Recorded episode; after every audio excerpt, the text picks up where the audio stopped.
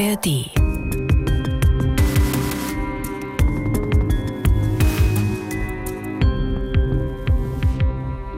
Kann es sein, dass ein Mensch spurlos verschwindet und niemand vermisst ihn? Kann es sein, dass ein Mensch umgebracht wurde und alle denken, er lebt noch? Genau so etwas kann tatsächlich sein, wie aus Liebe und Begehren tödliche Gewalt wird. Im Visier. Verbrecherjagd in Berlin und Brandenburg. Ein Podcast vom RBB. Mit Elvira Siebert. Einer Frau mit großer Leidenschaft für spannende Kriminalfälle und meine Kollegin beim Fahndungsmagazin Täter, Opfer, Polizei im RBB und mit Uwe Madel. Tja, dem Mann, der ja viele dieser Fälle von Anfang an begleitet hat, Ehrenkommissar bei der Polizei Brandenburg und seit mehr als 30 Jahren Autor und Moderator der Sendung Täteropfer Polizei. Was tun wir? Wir erzählen wahre Geschichten von Verbrechen aus Berlin und Brandenburg, die Sie alle in der ARD Audiothek finden. Und heute dreht sich alles um eine verhängnisvolle Affäre und einen mysteriösen Leichenfund an der Autobahn A9 in Thüringen. Lange Zeit wusste die Polizei nicht, wer diese Tote ist, bis dann eine Spur nach Berlin führte. Wie zwei Mordkommissionen, einmal aus Thüringen und einmal aus Berlin, diesen spannenden Fall geklärt haben, das erzählen wir heute in dieser Folge. Schön, dass Sie wieder bei uns sind.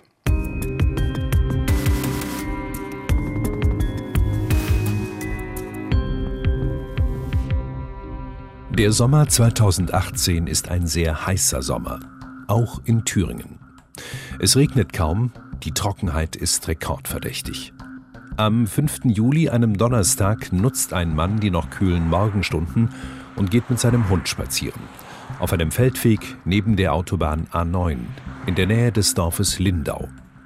Am Rand eines Maisfeldes entdeckt er an einem Baum eine Art Mulde und in der Mulde, mit Erde und Gras bedeckt, eine Leiche.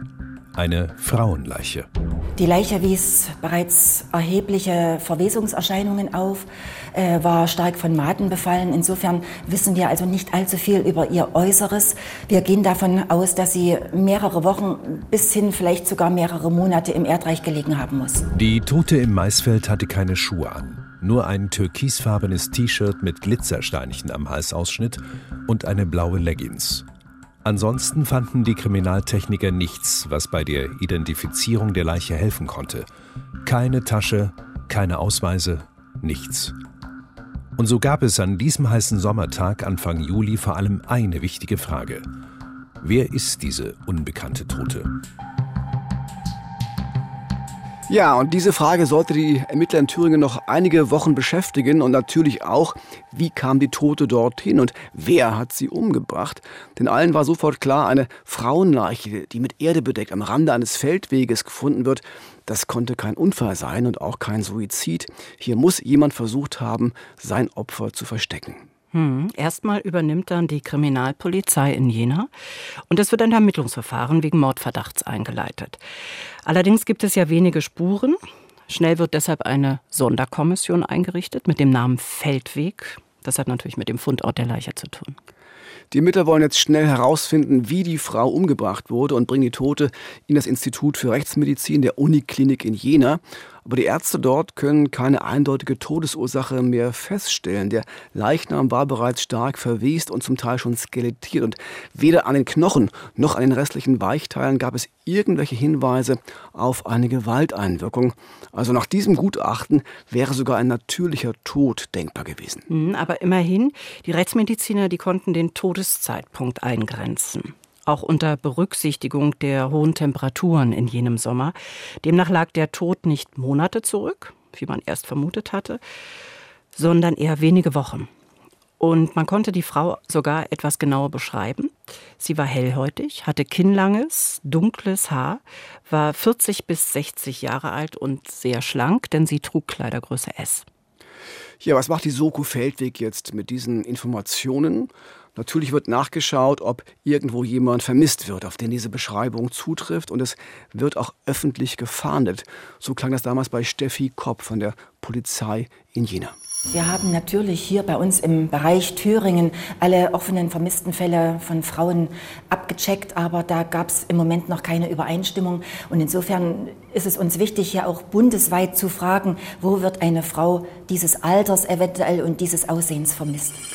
Also die Öffentlichkeitsfahndung lief damals sofort an und schon kurz nach dem Auffinden der Leiche war das, aber es war wie verhext. Niemand schien diese Frau zu vermissen, auch in den anderen Bundesländern nicht und aus der Öffentlichkeit gab es wochenlang keine Hinweise, die wirklich passten. Mhm, aber es gab noch eine Hoffnung, nämlich das war das Gebiss der Frau. Wenn es an einem Gebiss besondere zahntechnische Arbeiten gibt, dann hilft das ja häufig bei der Identifizierung von unbekannten Toten, weil diese einzelnen Arbeiten eben sehr typisch sind für bestimmte Zahnärzte und Zahntechniker und die dann ihr Werk quasi wiedererkennen können. Und hier gab es eine ganze Menge wiederzuerkennen. Die Frau hat in ihrem Leben offenbar schon eine Vielzahl von Zahnbehandlungen. Von der Polizei wurden jetzt Röntgenbilder veröffentlicht und später auch noch andere Aufnahmen des recht aufwendig sanierten Gebisses. Und da konnte man neben einer Teilprothese gleich sieben hochwertige Implantate erkennen. Darauf konzentrieren sich jetzt unsere Ermittlungen und deshalb sprechen wir hier auch vor allem Zahnärzte an und äh, möchten gern wissen, wer solche Arbeiten durchgeführt hat. Ja, und die entscheidenden Hinweise, die kamen dann auch drei Wochen nach dem Fund der Leiche an der Autobahn, nachdem der Fall auch bei den Kollegen von Aktenzeichen XY vorgestellt worden war. Es waren, wie erhofft, Hinweise von Zahntechnikern und Zahnärzten. Und es waren Hinweise zu der Firma, die die Implantate hergestellt hat, eine Firma in der Schweiz. Die Ermittler kontaktierten diese Firma und erfuhren, dass die Zahnimplantate dort mit einer Art Individualnummer versehen sind. Eine Nummer, die sich im Inneren der Implantate befindet und nur schwer sichtbar ist. Und über diese Nummer kann man herausfinden, welches Dentallabor oder welcher Zahnarzt die Implantate bestellt und vielleicht auch eingesetzt hat. Und das ist dann letztendlich auch ein Hinweis gewesen, der die Ermittler wirklich weitergebracht hat. Die haben also die Implantate aus dem Gebiss der Toten gleich zu dieser Firma in die Schweiz geschickt und dort konnten die Nummern ausgelesen werden und Treffer, sie führten am Ende zu einem Zahnarzt nach Berlin. Doch war dieser Zahnarzt auch wirklich der Arzt der unbekannten Toten?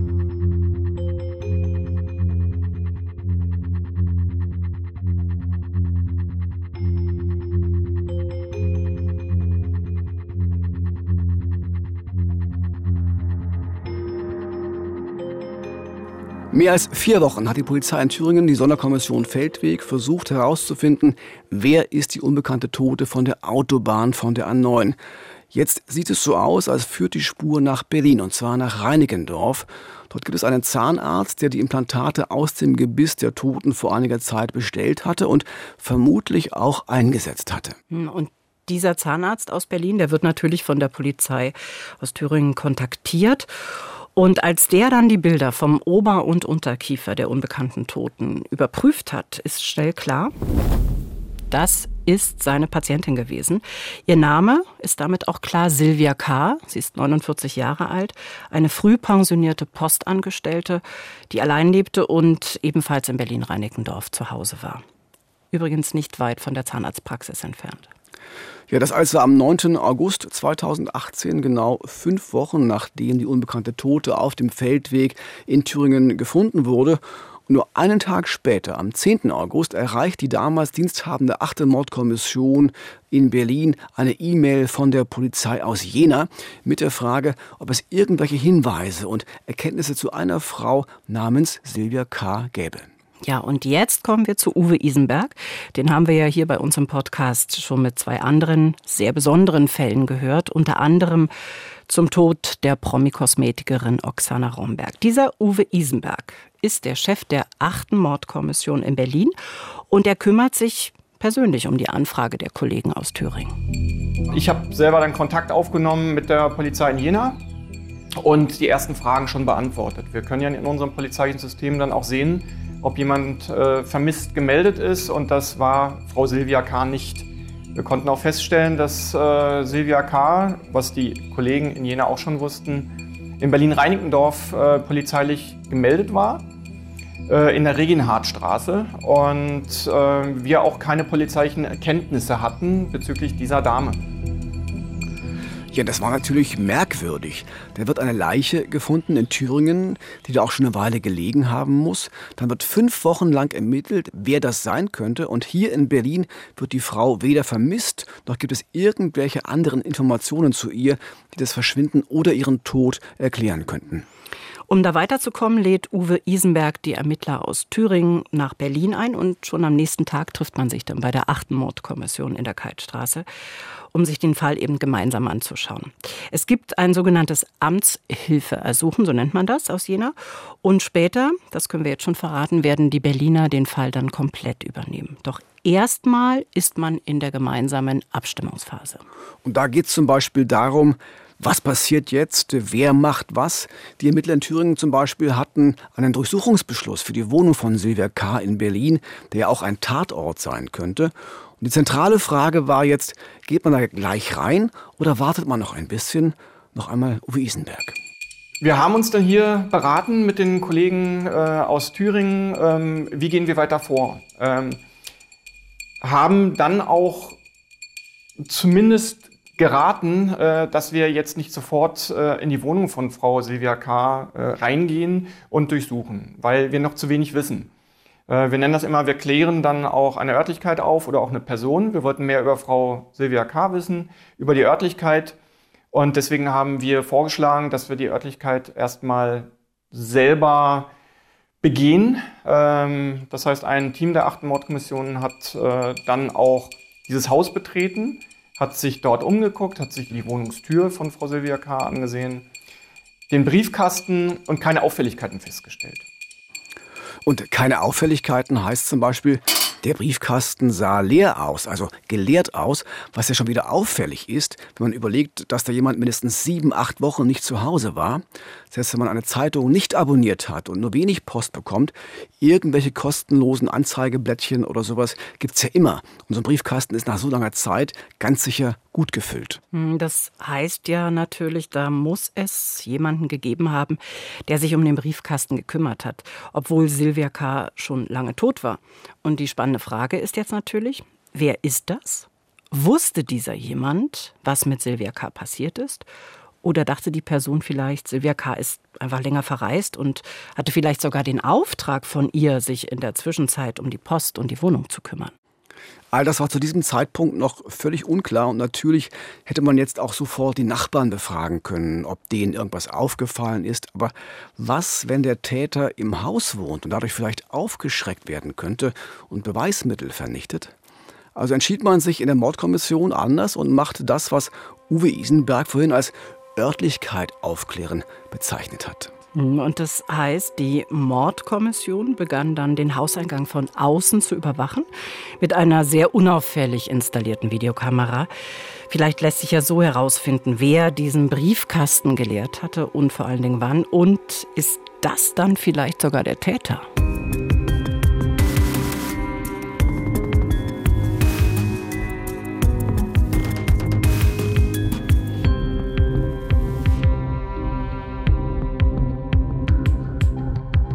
Also, während der Hauseingang Tag und Nacht überwacht wurde, versuchten die Mordermittler parallel dazu noch mehr über Sylvia K. zu erfahren. Wie hat sie gelebt? Wie sah ihr Freundeskreis aus? Hatte sie Streit? Und gab es vielleicht dort irgendwo ein Mordmotiv? Auch das lief zunächst alles sehr defensiv ab. Niemand sollte erfahren, dass sie tot war und ihre Leiche bereits gefunden worden ist. In dem Zusammenhang war natürlich die finanzielle Situation von Silvia K. für die Mordkommission interessant. Gab es hier vielleicht diesen einen Erklärungsansatz, ein Motiv für einen möglichen Täter? Wir haben dann auch sofort, das machen wir in den meisten Fällen, sogenannte Finanzermittlungen dann auch begonnen ähm, und hinterfragen dann die finanziellen Möglichkeiten, Konten, äh, Geldbewegungen von Personen. Und hier natürlich Silvia K. Äh, wir haben eine BaFin-Anfrage gemacht und äh, festgestellt, welche Konten sie hat. Und haben dann auch relativ schnell die einzelnen Kontobewegungen feststellen können. Die waren sehr aufschlussreich. Es gab sehr viele Kontobewegungen und es wurde auch in kurzer Zeit viel Geld abgehoben. Auch in der Zeit, als sie nicht mehr lebte. Ja, und damit ist gemeint, nach dem Auffinden der Leiche, nach dem 5. Juli, denn der genaue Todeszeitpunkt von Silvia K., der war zu diesem Zeitpunkt noch unbekannt. Das heißt, selbst nach dem Leichenfund, selbst in der Zeit, als die Ermittler in Thüringen fieberhaft versucht haben herauszufinden, wer die unbekannte Tote ist, da wurde in Berlin immer weiter Geld abgehoben. Das konnte eigentlich nur der Täter sein. Mhm, und daraus ergab sich jetzt natürlich ein mögliches Motiv. Wurde Sylvia K. also umgebracht, weil jemand an ihr Geld wollte? Hatte der Täter sie verschwinden lassen und weit weggebracht, weil er in Ruhe einfach nur ihre Konten plündern wollte? Noch wussten die Ermittler da einfach zu wenig über Sylvia K., über ihre Pläne, ihre konkrete Lebenssituation, um all diese Fragen sicher beantworten zu können. Klar, es hätte ja immer noch sein können, dass sie ihre Geldkarte vor ihrem Verschwinden freiwillig einem Vertrauten gegeben hatte, der sich um ihre Finanzen kümmern sollte. Es hätte sein können, dass sie dann freiwillig Richtung Thüringen aufgebrochen ist und ihr unterwegs irgendetwas passiert ist. Ich weiß, das klingt jetzt eher unwahrscheinlich, aber zu diesem Zeitpunkt damals war auch das noch möglich. Ja, umso gespannter waren natürlich die Mordermittler auf die ersten Erkenntnisse aus der Videoüberwachung dieses Hauseingangs in der Reginhardtstraße. Und sie mussten gar nicht so lange warten. Die achte Mordkommission aus Berlin hatte den Fall ja am 10. August übernommen. Einen Tag später war die Kamera installiert und dann nochmal zwei Tage später gab es einen ersten Treffer. Am 13. August äh, hatten wir dann eine männliche Person auf diesem Video, äh, die, ich glaube, um 5.52 Uhr das Haus betritt, also sehr früh ein Zeitpunkt, wo man vielleicht nicht unbedingt wach ist. Ähm, und er kam von außen. Eine sehr kräftige, äh, bärtige männliche Person mittleren Alters ging in das Haus rein und äh, danach äh, in der Hand ein ja, Paket, Zeitungen und so weiter ähm, und verließ das Haus dann wieder. Zumindest erstmal für uns sehr interessant. wer ist diese Person und handelt es sich überhaupt um die Person, die den Briefkasten von Frau K. leerte? Also es wurde weiter intensiv beobachtet und was auffällig war, dieser große, dicke, bärtige Mann, der lief auch tagsüber immer wieder mal durchs Kamerablickfeld, was eigentlich dafür sprach, dass er da irgendwo in der Nachbarschaft zu Hause sein musste. Hm, und dann, zwei Tage später, ging er nochmal direkt zum Hauseingang, also ging ins Haus hinein und kam dann auch mit Post aus dem Haus heraus. Bei den Ermittlern wird jetzt der Verdacht immer stärker. Dieser Mann der könnte etwas mit dem Verschwinden und dem Tod von Sylvia K. zu tun haben. Und es könnte auch jener Mann sein, der in den vergangenen Wochen immer wieder Geld von ihrem Konto abgehoben hatte. Und das in fast 40 Fällen auch erfolgreich. Es gab dazu noch einige Versuche, doch da wurde kein Geld mehr ausgezahlt, weil das Tageslimit überschritten war oder das betreffende Konto inzwischen einfach leer war. Aber das Erstaunliche war wirklich, da war in den vergangenen Wochen jemand nahezu täglich an verschiedenen Automaten in Berlin und hat sich jeweils Summen zwischen 200 und 1000 Euro auszahlen lassen. Ja, nun könnte man ja denken, okay, wenn es so viele Abhebungen gibt, dann muss es doch auch jede Menge Überwachungsbilder geben von den Geldautomaten. Und dann muss man diese Aufnahmen einfach nur vergleichen mit den Bildern vom Hauseingang und schon weiß man, ob es derselbe Mann ist. Das klingt jetzt sehr simpel, ehrlich. Ja. Hast du vollkommen Na, recht. Klar. Würde jeder auch so denken, der das hört jetzt. Und das war auch der Plan der Mordkommission. Aber trotz der vielen Abhebungen mit der EC-Karte und auch der Visa-Card finden die Ermittler kaum Videomaterial. Entweder hatten die Automaten gar keine Kameras oder die Aufnahmen waren schon gelöscht, denn die Abhebungen waren zum Teil ja schon vor Wochen passiert. Doch dann, nach intensiver Recherche, hatten die Ermittler doch Glück bei einem Automaten der Berliner Volksbank in Alt-Moabit. Am 4. August, also bevor wir den Fall bekommen haben, haben wir aber tatsächlich äh, bei einer Bank bei einer versuchten Geldabhebung ein äh, Video bekommen. Und auf diesem Video ist erkennbar, dass ein kräftiger, bärtiger Mann, der unserer Person sehr, sehr ähnlich ist und wir gesagt haben, das ist er, nämlich derjenige, der auch den Briefkasten sehr wahrscheinlich leert, die Person ist, die versucht hat, vom Konto von Frau K. Geld abzuheben. Dieser kräftige, bärtige Mann, wirklich ein Hühne von knapp 1,90 Meter und etwa 170 Kilogramm, also auch ein dicker Mann, der wird jetzt ganz klar zum Tatverdächtigen. Aber noch wissen die Ermittler nicht, wer dieser Mann ist. Eine Bildrecherche im Internet bringt leider keine Erfolge. Aber es gibt ja ähm, diese Vermutung, dass der Postabholer, also der Geldabholer, in der Nachbarschaft des Mordopfers leben könnte. Deshalb nehmen die Ermittler jetzt doch Kontakt zur Hausverwaltung auf. Und damit kommen Sie so ein bisschen aus der Deckung. Sie wollten ja eigentlich nicht, dass Informationen zum Mordfall und möglichen Verdächtigen in der Nachbarschaft bekannt werden, aber auch dafür finden Sie eine gute Lösung. Wir haben dann äh, mit dem Hausmeister gesprochen und dem Hausmeister dann auch unter einer Art Legende, nämlich dass äh, wir Frau K. vermissen, äh, was ja auch tatsächlich der Fall war. Ähm, hier auch äh, Informationen bräuchten, ob er was zu ihr sagen kann und auch ein Foto dieser männlichen Person gezeigt. Und äh, aufgrund dessen haben wir sofort die Auskunft bekommen, ja, das ist doch der Mann, der hier unten im Erdgeschoss wohnt. Der Name des Mannes Heiko S. Und unten im Erdgeschoss heißt, er lebte gewissermaßen Wand an Wand mit Sylvia K., die zwar im Nachbaraufgang wohnte, aber ebenfalls im Erdgeschoss. Im Gegensatz zu der 49 Jahre alten Nachbarin, die Single war, hatte Heiko S. Familie, eine Frau und zwei Töchter, damals beide im Teenageralter. Er selbst war 41 Jahre alt. Okay, jetzt wissen also die Ermittler, wie ihr Verdächtiger heißt und wo er wohnt. Aber trotzdem bleiben sie sehr unauffällig und ermitteln weiter im Hintergrund. Denn bevor sie ihn direkt ansprechen, wollen sie einfach mehr über ihn wissen und entwickeln eine Art Persönlichkeitsprofil. Was ist das für ein Mann? Ist er schon mal bei der Polizei aufgefallen? Gab es schon andere Gewaltvorfälle? Die Ermittler finden heraus, dass ihr Verdächtiger einige Zeit als Fahrzeuglackierer gearbeitet hat, aber seit 13 Jahren bis auf ein paar Gelegenheitsjobs arbeitslos war, ebenso wie seine Frau. Das Paar ist seit 17 Jahren verheiratet und lebt von Arbeitslosengeld 2.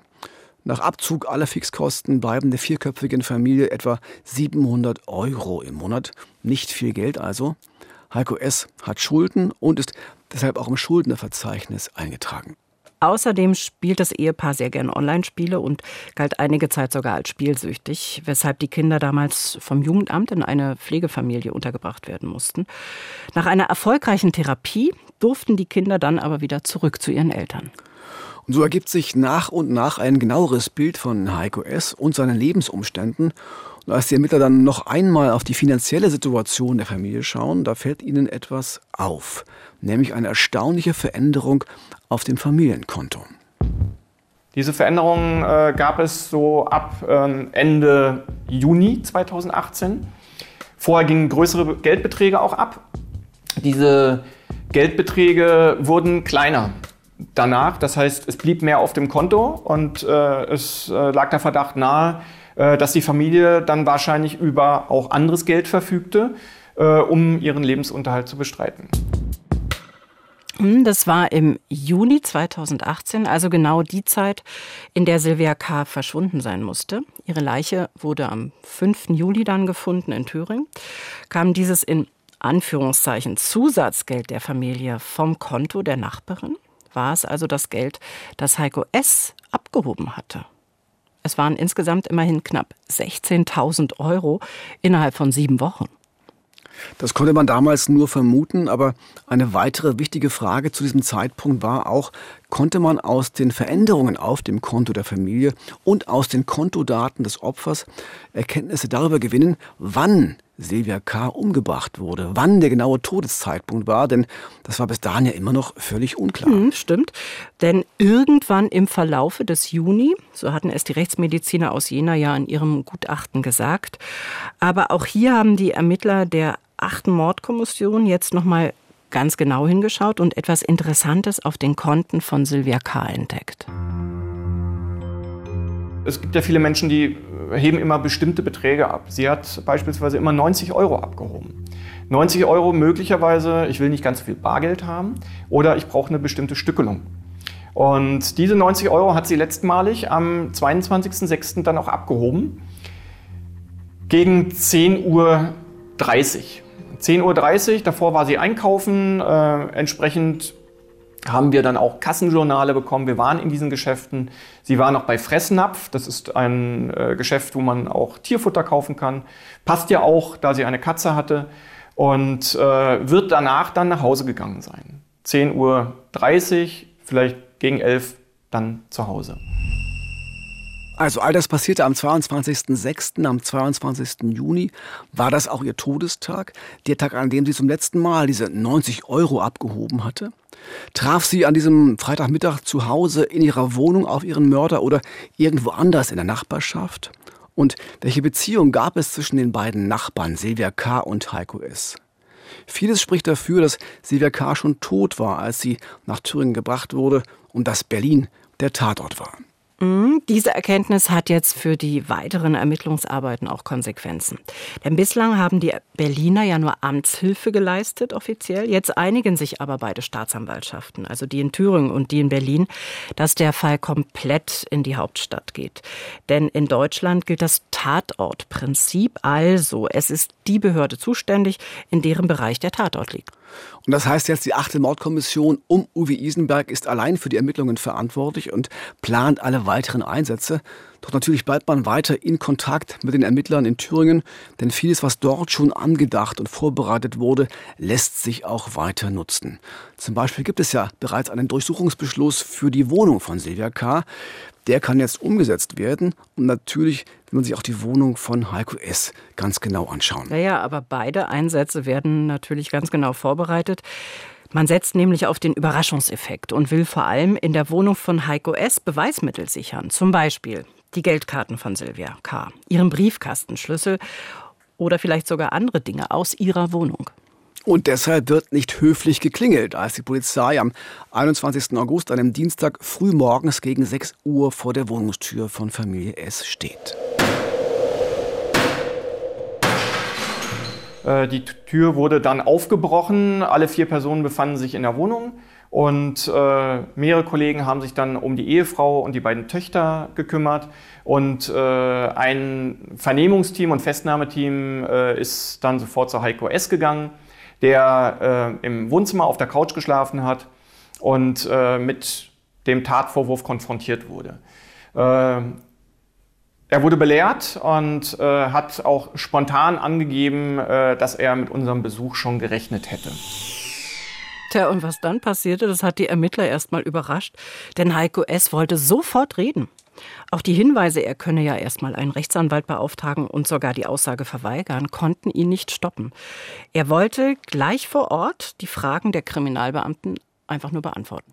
Und dazu gehörte auch die Frage, ob er persönliche Gegenstände von Silvia K. besitze. Und statt zu antworten, zeigte er dann nur auf eine Türklinke in der Wohnung, an der so eine Art Herrenhandtasche hing und sagte dann, da ist alles drin. Ja, und das stimmte dann auch. Denn in der Tasche fanden die Ermittler den Personalausweis von Silvia K., die Geldkarten inklusive Geheimzahlen, den Schlüssel zu ihrer Wohnung, aber auch den Schlüssel für den Briefkasten. Und das war natürlich ganz praktisch, denn so brauchte die Tür zur Wohnung von Silvia K. nebenan nicht aufgebrochen werden. Man konnte einfach ganz entspannt hinübergehen und ganz in Ruhe aufschließen. Also da passte vor Ort alles zusammen und Heiko S. hat dann auch gleich vor Ort gestanden, dass er etwas mit dem Tod der Nachbarin zu tun hatte. Aber, aber er sagte auch, dass er das eigentlich gar nicht wollte. Natürlich wurden dann auch die Ehefrau und die Töchter befragt, getrennt befragt. Und hier zeigte sich recht schnell, dass sie offenbar von all dem nichts wussten und sehr überrascht und geschockt waren von dem morgendlichen Besuch der Polizei. Mhm. Interessant war aber auch noch ein anderer Fund der Ermittler in der Wohnung. Da haben sie nämlich 4000 Euro in Bar entdeckt, ganz säuberlich verstaut in einer Geldkassette. Und da die Familie ja immer nur wenig Geld hatte und gerade so über den Monat kam, wurden diese 4000 Euro beschlagnahmt, weil man davon ausging, dass dieses Geld von den Konten der Nachbarin stammte. Noch in seiner Wohnung wird Heiko S. festgenommen und dann zur offiziellen Vernehmung in die Keitstraße gebracht, wo alle Mordkommissionen in Berlin ihre Diensträume haben. Und in dieser Vernehmung erfahren die Ermittler etwas Erstaunliches, etwas, was diesem Fall noch einmal eine besondere Wendung gibt. In der Vernehmung hat er auch ein ausführliches Geständnis abgelegt und geschildert, äh, dass er Frau K. als Nachbarin schon länger kannte und sie seit circa einem Jahr auch ein sexuelles Verhältnis hätten. Äh, sie selbst äh, auch mehr wollte scheinbar als er. Sie wollte dieses Verhältnis auch gerne offenlegen. Äh, er verheiratet mit äh, zwei Kindern, wollte dies auf keinen Fall ähm, und hat auch angestrebt, die Beziehung zu beenden. Also, es gab ein Verhältnis, eine Beziehung, eine Affäre. Silvia K. und Heiko S. waren mehr als nur Nachbarn und am Ende, wir haben es gehört, wollte sie mehr als er. Silvia K. muss vorher eine recht einsame Frau gewesen sein. Sie hatte ein Alkoholproblem. Sie war tatsächlich schwer alkoholkrank und das war auch der Grund für die Frühberentung bei der Post. Nach jedem Entzug kam bei ihr der Rückfall und wenn sie getrunken hatte, dann konnte sie äußerst aggressiv sein, sehr laut und sehr streitsüchtig, weshalb sie auch kaum noch Freunde hatte. Und dennoch hatten sich Heiko S. und Silvia K. offenbar gefunden. Der kräftige Nachbar aus der Wohnung nebenan hatte Silvia K. immer wieder mal geholfen, wenn es etwas zu reparieren gab oder ein Fernseher oder das WLAN einzurichten waren. Sie machte ihm dann Komplimente und irgendwann muss mehr daraus geworden sein. Die beiden trafen sich dann häufiger vormittags, wenn die Kinder von Heiko S. in der Schule waren und seine Frau sich um die kranke Großmutter kümmerte. Ja, und dann war da noch die Sache mit der USA-Reise. Heiko S. muss wohl immer wieder von den früheren Reisen nach Amerika erzählt haben, weil er dort Bekannte hatte, bei denen er auch umsonst wohnen konnte. Und daraus entstand bei Sylvia K. die Idee, dass man doch gemeinsam in die USA fliegen könnte, zum Beispiel nach Florida. Und sie hatte sich in diese Idee, in dieses gemeinsame Projekt so verliebt, dass sie davon sogar schon einigen Bekannten erzählt hatte. Mein Nachbar will mit mir Anfang September verreisen. Nur der wollte eigentlich gar nicht. Nee, der wollte nicht und äh, der konnte auch gar nicht, denn wie hätte er das seiner Frau erklären sollen? Wie hätte er erklären sollen, dass er mit der Nachbarin in die USA fliegt und die Familie bleibt zu Hause? Also da bahnte sich im Mai, Juni ein heftiger Konflikt an, der dann am Tattag am 22. Juni offenbar eskalierte. Denn da sollte es noch einmal eine Art Aussprache geben. An dem Tattag selbst äh, wollte er ihr aber mitteilen, dass er die Beziehung beenden möchte. Sie hätte ihm dann gesagt, dass äh, sie die Beziehung gegenüber seiner Ehefrau offenbart äh, und ihn damit unter Druck gesetzt. Es gab einen großen Streit und er sagte dann auch wortwörtlich, es war wie ein Schalter ausmachen. Und äh, dann wirkte er sie äh, so lange, bis sie leblos war und äh, für mich auch noch in Erinnerung, war sehr bezeichnend. Äh, ich hatte die nächsten Tage noch Muskelkater in den Händen.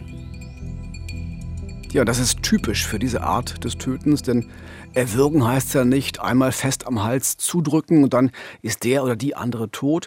Nein, da muss minutenlang zugedrückt werden. Oft sind es fünf, sechs, sieben Minuten. Das heißt, man muss den Tod des anderen auch wirklich wollen und darf nicht loslassen.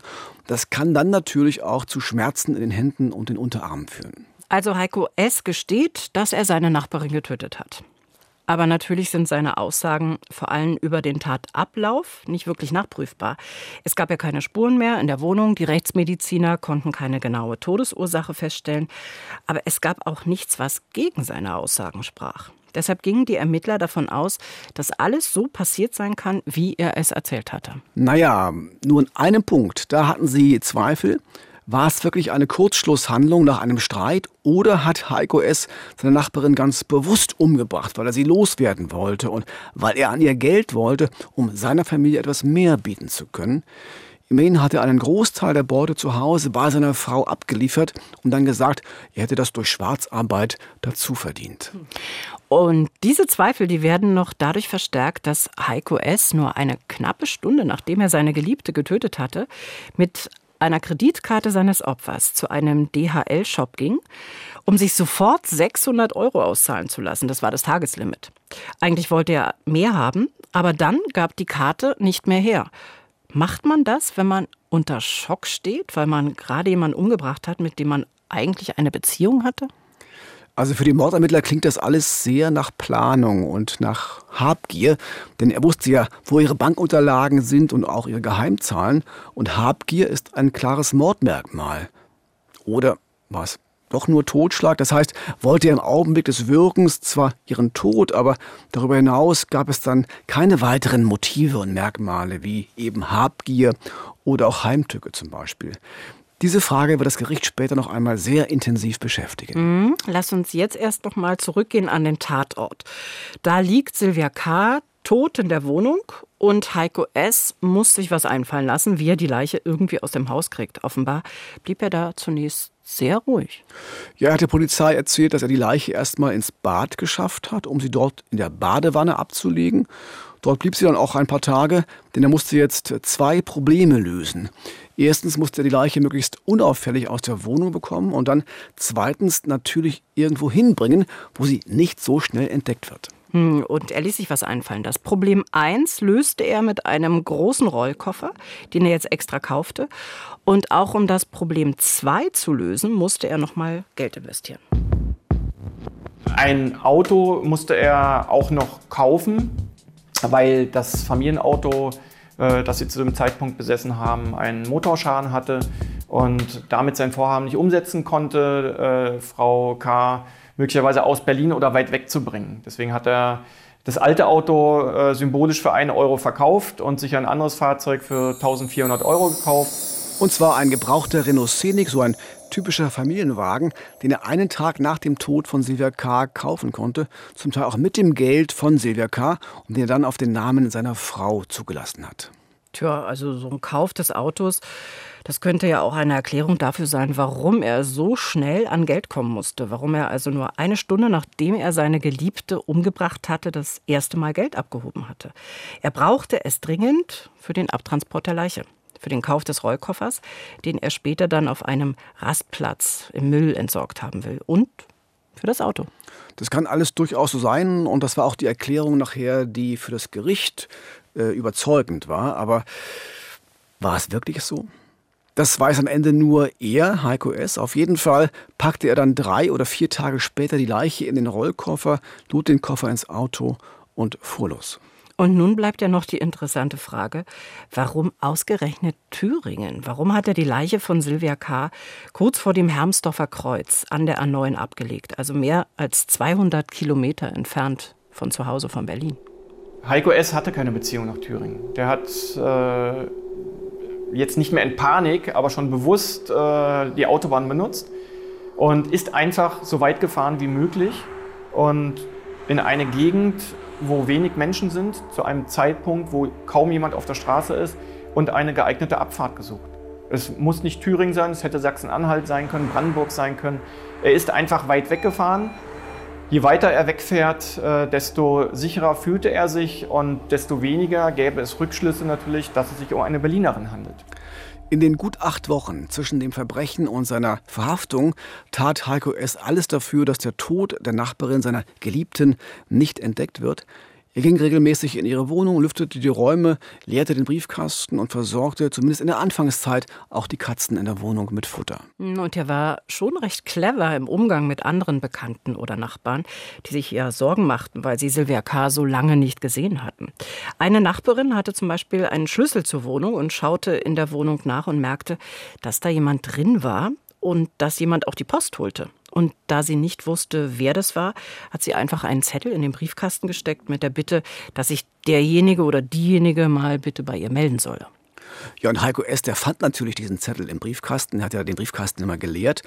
Und er hat dann auch wirklich bei der Nachbarin geklingelt und ihr erklärt, dass er Silvia K. schwer betrunken in ihrer Wohnung gefunden habe. Sie hätte sich übergeben und sei jetzt in einer Entzugsklinik weit außerhalb von Berlin. Das könne noch so ein paar Wochen dauern. Und dann macht er noch etwas sehr Erstaunliches, etwas sehr Abgebrühtes. Er bat die Frau, ihm beim Heraussuchen von Kleidungsstücken zu helfen. Frauen wüssten ja besser, was man alles so in einer Klinik braucht. Silvia K. hätte ihn nämlich gebeten, ihr ein paar Sachen nachzusenden. Meine Herren, das ist äh, schon kaltschnäuzig, kann man sagen. Der Nachbarin kam das tatsächlich auch irgendwie merkwürdig vor, weil sie sich bislang um die Wohnung ja gekümmert hatte, wenn Silvia K. mal längere Zeit nicht zu Hause war. Aber offenbar wirkte Heiko S. so überzeugend, dass sie einfach keinen Verdacht schöpfte. Am Ende packten die beiden dann tatsächlich gemeinsam die Sachen für Silvia K., die Heiko S. dann zur Post bringen wollte.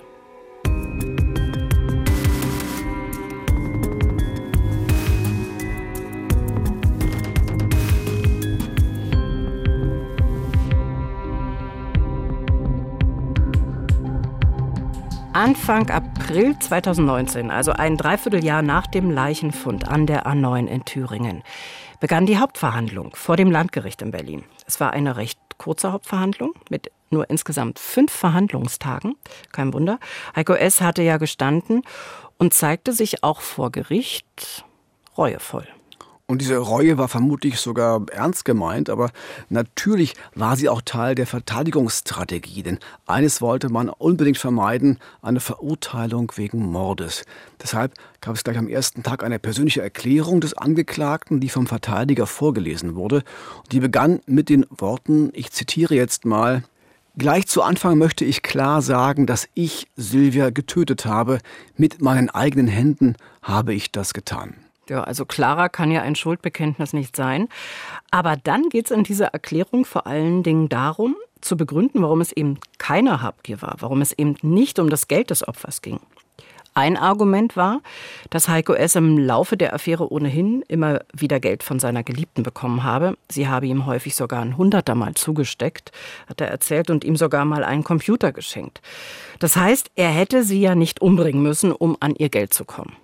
Sie hätte ihm selbst größere Summen sicher auch freiwillig gegeben oder zumindest geliehen. Und dass er am Ende dann doch ihre Konten geplündert hat, das begründet er in der Erklärung damit, dass sie das Geld nach ihrem Tod ja nicht mehr gebraucht habe. Er ging davon aus, dass es keine Erben gibt, also hat er auch niemandem etwas weggenommen.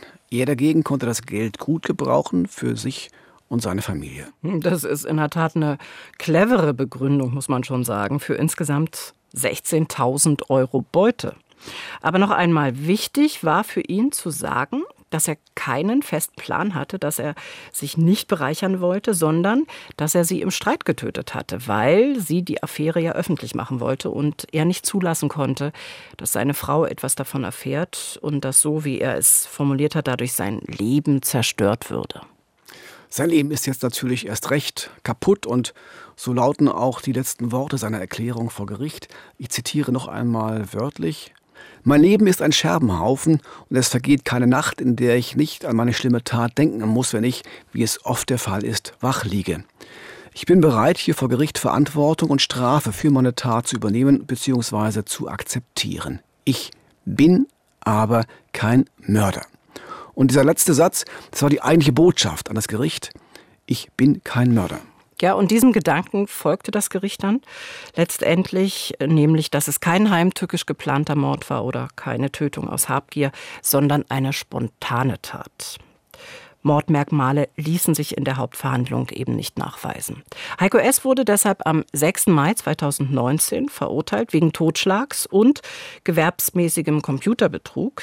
Damit ist das Geldabheben gemeint. Und zwar zu einer Gesamtfreiheitsstrafe von elf Jahren. Das letzte Wort heute soll noch einmal Uwe Isenberg haben, der mit seiner achten Mordkommission erst spät in die Ermittlungen eingestiegen ist, erst fünf Wochen nach dem Fund der Leiche und der diesen Fall so schnell nicht vergessen wird.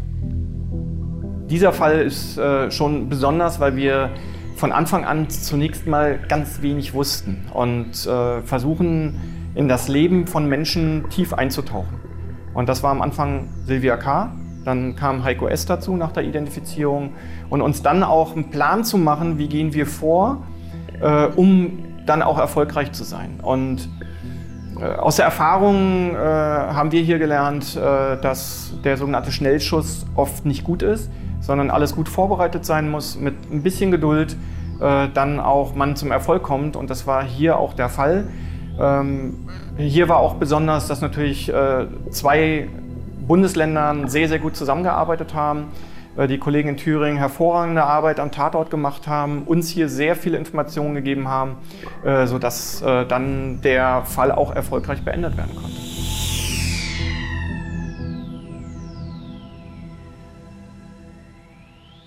Vielen Dank fürs Zuhören. Wir sind im Visier Verbrecherjagd in Berlin und Brandenburg. Und in 14 Tagen, da gibt es eine neue Folge, einen Fall, der sowohl in der analogen als auch in der digitalen Welt spielt. Es ist der Fall des sogenannten DHL-Bombers. Eine Apotheke in Potsdam bekommt ein Paket geliefert. Doch ein Mitarbeiter, der zögert, als er den Karton öffnen will. Er hört ein seltsames Zischen und dieses Zögern, das rettet ihm das Leben, denn im Paket war eine funktionsfähige Sprengeinrichtung. Der Täter will Millionen erpressen in Bitcoins, wie ihm die Polizei in der digitalen Welt auf die Spur kam. Das erzählen wir in der nächsten Folge. Ja, und wir haben noch was, wenn Sie so lange nicht warten möchten. Eine Empfehlung für eine junge investigative Doku-Reihe in der ARD Mediathek. Im Dezember 2020 macht ein Stand-up-Paddler in einem Nebenarm des Landwehrkanals in Berlin-Kreuzberg einen grausamen Fund. Inmitten des Szeneviertels treibt unter einer Brücke die Leiche des Senegalesen Pape Diop. Der 47-Jährige lebt unter falscher Identität in Berlin und war einen Monat zuvor plötzlich verschwunden. Ausgehend von Diops letztem Abend mit seinen Freunden entwickelt sich eine packende Recherche. Wie gesagt, ab jetzt in der ARD Mediathek. Ja, und unseren Podcast, den finden Sie wie gewohnt in der ARD Audiothek, auf rbbonline.de und natürlich überall dort, wo es Podcasts gibt. Außerdem gibt es uns auch als Videoformat bei YouTube. Und wenn es Ihnen gefallen hat, freuen wir uns wie immer über eine gute Bewertung und freundliche Rezensionen. Das war's für heute. Denken Sie bitte daran, das Böse ist vor allem die Abwesenheit von Empathie. Also egal, was Sie heute noch tun, seien Sie empathisch. Das Leben ist zu kurz, um böse zu sein. Im Visier Verbrecherjagd in Berlin und Brandenburg ist eine Produktion des RBB.